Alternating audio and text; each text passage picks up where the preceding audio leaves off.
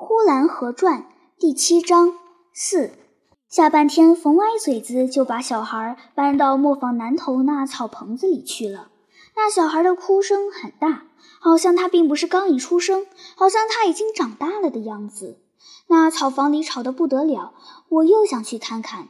这回那女人坐起来了，身上披着被子，很长的大辫子垂在背后，面朝里。坐在一堆草上，不知在干什么。他一听门响，他一回头，我看出来了，她就是我们同院住的老王家的大姑娘，我们都叫她王大姐的。这可奇怪，怎么是她呢？她一回头，几乎是把我吓了一跳。我转身就想往家里跑，跑到家里好赶快告诉祖父，这到底是怎么回事。他看见我，他就先向我一笑。他长得是很大的面孔，很尖的鼻子。每笑的时候，他的鼻梁上就皱了一堆的褶。今天他的笑法还是和从前一样，鼻梁处堆满了皱褶。平常我们后园里的菜吃不了的时候，他就提着筐到我们后园来摘些茄子、黄瓜之类回家去。他是很能说笑的人，他是很响亮的人。他和别人相见之下，他问别人：“你吃饭了吗？”那声音才大呢，好像房顶上落了喜鹊似的。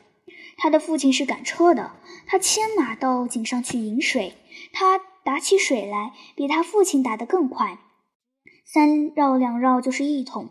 别人看了都说这姑娘将来是个兴家立业的好手。她在我家的后园里摘菜，摘完临走的时候，常常就折一朵马舌花戴在头上。他那辫子梳的才光呢，红辫跟绿辫梢。干干净净，又加上一朵马舌菜花戴在鬓角上，非常好看。他提着筐子前边走了，后边人就指指画画的说他的好处。老厨子说他大头子、大眼睛，长得怪好看的。有二伯说他膀大腰圆，带点福相。母亲说他我没有这么大的儿子，有儿子我娶她。这姑娘真响亮。同院住的老周家的三奶奶则说：“悠悠，这姑娘真是一棵大葵花，又高又大。你今年十几啦？”周三奶奶一看到王大姐就问她十几岁，已经问了不知几遍了，好像一看见就必得这么问，若不问就好像没有话说似的。每逢一问，王大姐也总是说二十了，二十了，可得给说一个没了。再不然就是看谁家有这么大的福气，看吧，将来看吧。隔院的杨家的老太太扒着墙头，一看见王大姐就说：“这姑娘的脸红的像一盆火似的。”现在王大姐一笑，还是一皱鼻子，不过她的脸有一些清瘦，颜色发白了许多。她怀里抱着小孩，我一看她，她也不好意思了。我也不好意思，我的不好意思是因为好久不见的缘故。我想他也许和我一样吧。我要走，又不好意思，立刻就走开。想要多待一会儿，又没有什么话好说的，我就站在那里静静地站了一会儿。我看见他用草把小孩盖了起来，把小孩放到炕上去。其实也看不见是什么炕，乌漆严严的都是草，地上是草，炕上也是草。草捆子堆到房梁上去了，那小坑本来不大，都都叫草捆子给占满了。那小孩也就在草中喂了个草窝，铺着草盖着草就睡着了。我越看越觉得好玩，好像那小孩睡在了雀窝里似的。到了晚上，我又把全套我看见的告诉了祖父，祖父什么也不说。但我看出来祖父晓得的比我多的样子。我说：“那小孩还盖着草呢。”祖父说：“嗯。”我说：“那不是王大姐吗？”祖父说：“嗯。”祖父是什么也不问，什么也不听的样子。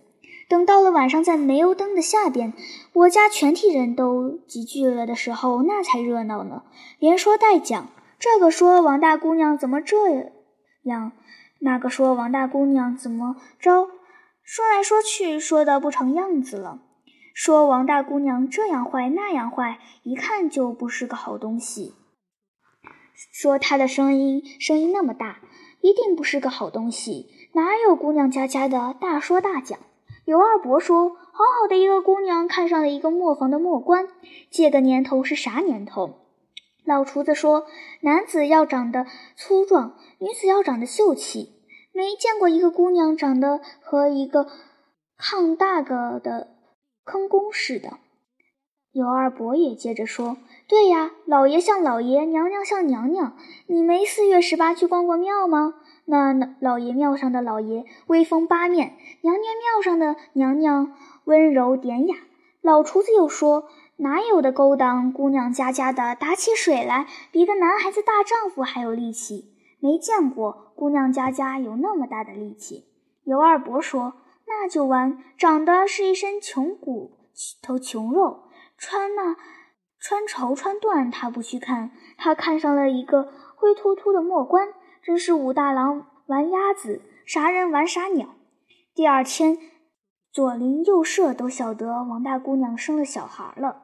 周三奶奶跑到我家来探听了一番，母亲说就在那草棚子里，让他去看。他说：“悠悠，我可没有那么大功夫去看，什么好勾当。”西院的杨老太太听了，风也来了，穿了一身绛的闪光发亮的蓝大布衫，头上扣着银扁方，手上戴着白铜的戒指。一进屋，母亲就告诉他冯歪嘴子得儿子了。杨老太太连忙就说：“我可不是来探听他们那些猫三狗四的，我是来问问那广和银号的利益到底是大家一呢，还是八成？因为昨天西荒上的二小子打信来说，他老丈人要给一个亲戚抬几万吊钱。说完了，他庄严地坐在那里。我家的屋子太热，杨老太太一进屋就把脸热得通红。”母亲连忙打开了北边那通气窗，通气窗一打开，那草棚里的小孩的哭声就听见了。那哭声特别吵闹，听听啊，这就是冯歪嘴子的儿子。怎么了？那王大姑娘，我看就不是个好东西。我就说那姑娘将来好不了。杨老太太说，前些日子那姑娘忽然的不见了，我就问他妈：“你们大姑娘上哪儿去了？”他妈说上他姥姥家去了，一去去了这么久还没回来，我就觉得有点紧。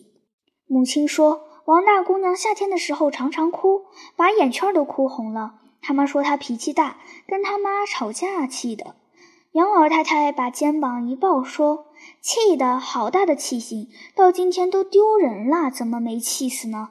那姑娘不是好东西，你看她那眼睛多么大。”我早就说过，这姑娘好不了。